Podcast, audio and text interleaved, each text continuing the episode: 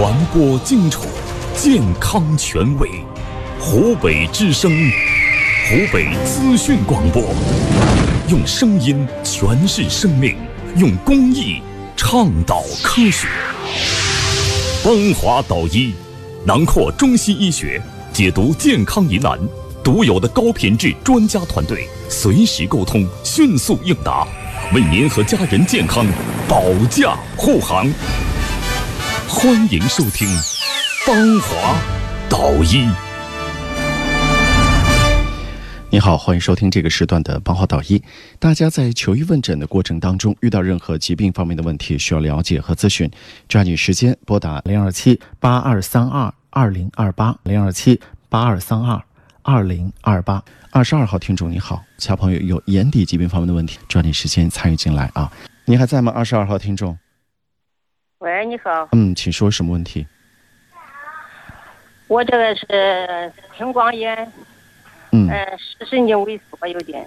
嗯，那就是因为青光眼引起来的视神经萎缩。嗯，青光眼做过手术没有？做过手术，做过手术都七个月了，哦，现在眼压稳定吗？眼压很稳定。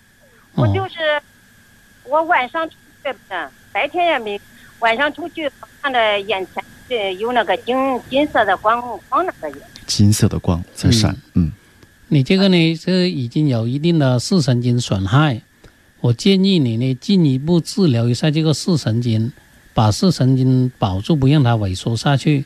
因为很多患者他弄不清楚，以为青光眼啊做了手术或者滴眼药水，眼压正常就以为是好了，其实这个是一个错误的认识。青光眼只是眼压升高，但是它并发了视神经的损害或者视神经萎缩，就等于是两种病。你控制眼压只是控制了青光眼，但是对视神经的损害，如果不进一步治疗的话，它还有可能会进一步萎缩。到时候眼压哪怕是正常的，它也会慢慢发展，导致视力下降，甚至引起失明。所以呢，我建议你进一步去治疗一下这个视神经萎缩这方面的问题。同时这个眼压还要控制，嗯不然的话呢，你后期哪怕眼底给您治好了，视力提高了，它过一段时间它又会掉下去的。嗯，所以眼压眼压的这个稳定很重要啊。为什么到后来还有的人做这个小梁切除手术啊，就是为了控制眼压。嗯，哦，我没事没事，老人家，您可以到时候让徐主任帮您再看一下，好不好？这个检查是免费的，他的仪器检查都是免费的，好不好？